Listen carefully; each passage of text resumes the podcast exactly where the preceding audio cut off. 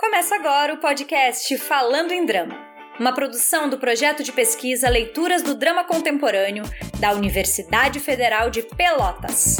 A cada novo episódio, apresentaremos a vocês um pouco da vida e obra de dramaturgos e dramaturgas da contemporaneidade. Aliás, falando em drama,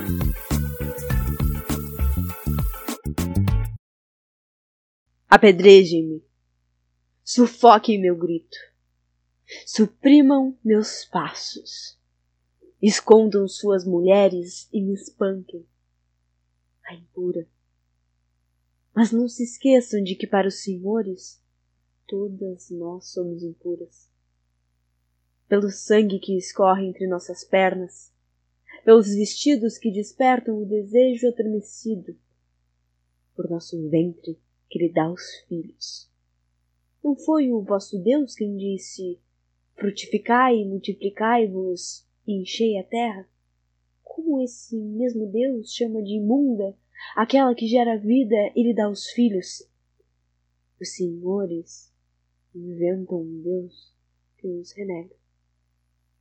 Os senhores inventam um Deus que nos renega.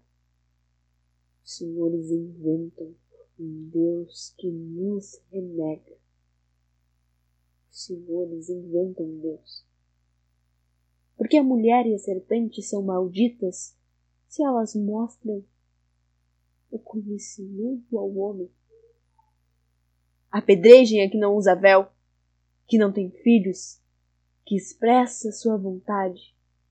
Amanhã os senhores apedrejarão vossas filhas e as filhas de vossas filhas.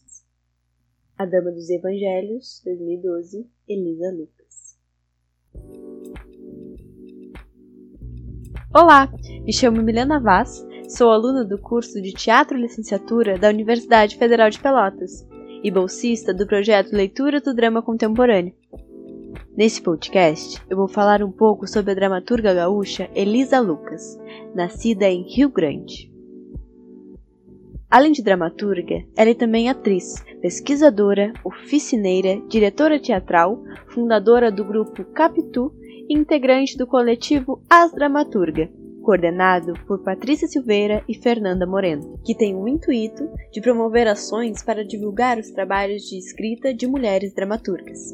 Em seu amplo trabalho, Elisa Lucas foca principalmente em processos de criação dramatúrgicas do ator, personagens femininos em cena, trabalho corporal, oficinas de teatro e processos de criação cênica.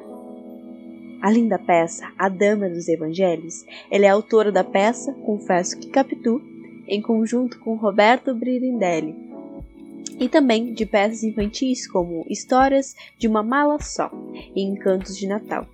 Aliás, importante constar que ela não é só autora, é também atriz destas peças. Escolhi falar sobre A Dama dos Evangelhos, pois esta obra me chamou muito a atenção na forma com que aborda de maneira fictícia, artística e poética, sem caráter religioso, a história de Maria Madalena, a mulher testemunha da história mais contada pela humanidade, a da ressurreição de Jesus. O foco do texto dramático de Elisa Lucas está nessa personagem, mulher que viveu ao lado demoníaco e santificado, enxergando desde nova anjos e demônios. Mostra a ambiguidade de sua trajetória entre prostituta e santas, a forma como os homens e a sociedade a tratavam como impura, em nome de Deus a julgavam e a tratavam violentamente.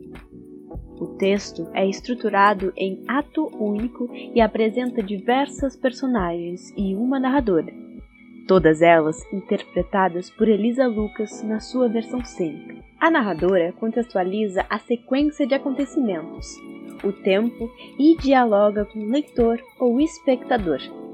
Uma dramaturgia que nos traz um olhar diferente do comum e nos faz refletir. Essa peça foi desenvolvida no Centro de Documentação de las Artes Escênicas de Andalucia, Espanha, 2011, com apoio da ajuda a processos de criação dramatúrgica e coreográfica em residência Ibercena e publicado em Dramaturgia de Ibercena, Antologia, México 2012. Ela encontra-se para ser lida tanto em português quanto em espanhol no site elisalucasteatroblog.wordpress.com. Agradeço por sua escuta. Espero que tenha gostado e que eu tenha te instigado a conhecer uma nova dramaturga. Um abraço e até a próxima!